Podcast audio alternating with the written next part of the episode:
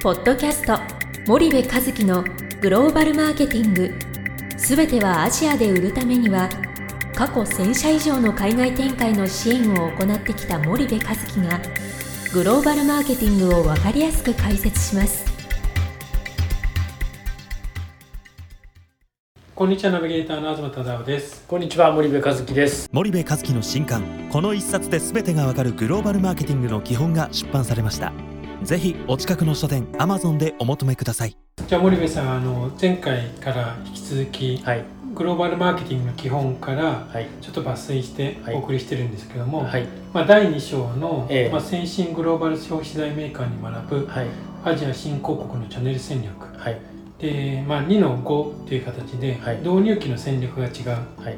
で先進グローバル企業でははい。導入期から広い視野で取り組むと。はいで具体的に言うと近代小売プラス伝統小売でうん。チャンネル作りを行うとい。うことがあるんですけれども、はいはいこの導入戦略の違いっていうのをええ少しあの教えていただければと思うんですけども、えーっとこれはね簡単に言うと、はい。その先進的なグローバル企業は、えーっと導入期に近代小売の攻略に合わせて伝統小売の攻略をプラスするんですよね。うんで一方で日本企業は導入期には近代小売の攻略に集中して、うん成長期に入って初めて伝統小売の攻略を試みるんだけどもなかなかその攻略できずに成長期に入れないと。うん。うんなので新興国に出てもう10年近く経つんだけどもいまだに導入期と同じような売り上げですとかですね、うんうんうん。まあ、あの現地の工場の稼働率が全然上がりませんみたいな、企業もしくはマーケットシェアが、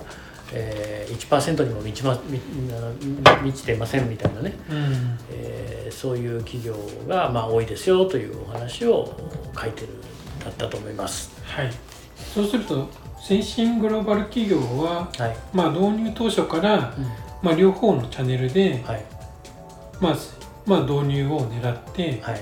それは具体的にどういう、まあ、メリットがあるのかとか、はいはい。っていうのはどうなんでしょまあ彼らひ非常にその全体像を見るのが得意じゃないですか、まあ最初にグランドデザインを描いてるんで、うん。全体像を見た時にこの市場はあの消費財メーカーにとって伝統小売をやらないと儲からないなっていうことが、まあ、後進国に行けば行くほど分かるわけですよね。これはま数の原理で、基本的にその近代小売の何百倍っていう、えー数、はい。な何百まあ金額ベースでえー何百倍かな、うんうんまあうん、具体的に言うとそのベトナムとかでもまあまあ3,000店舗ぐらいの近代小売に対して50万店の伝統小売とかっていうのが存在するわけだから、はい。そうすると伝統小売攻略しないとお難しいということがうん。分かっていると。うん。で分かっているので導入期からそれをおこう実施する。はいでその伝統交流を攻略するためには特殊なチャンネルを作んないといけないわけじゃないですか。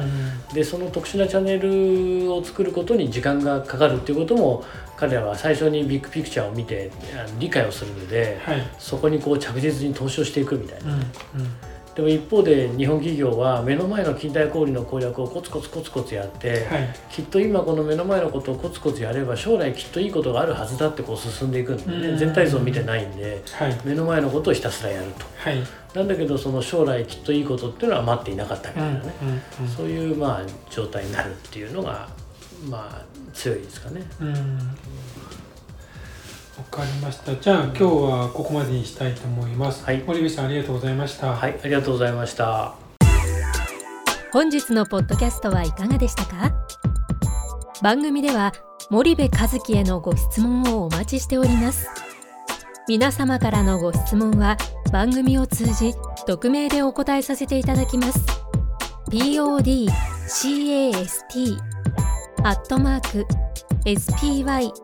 dergrp.com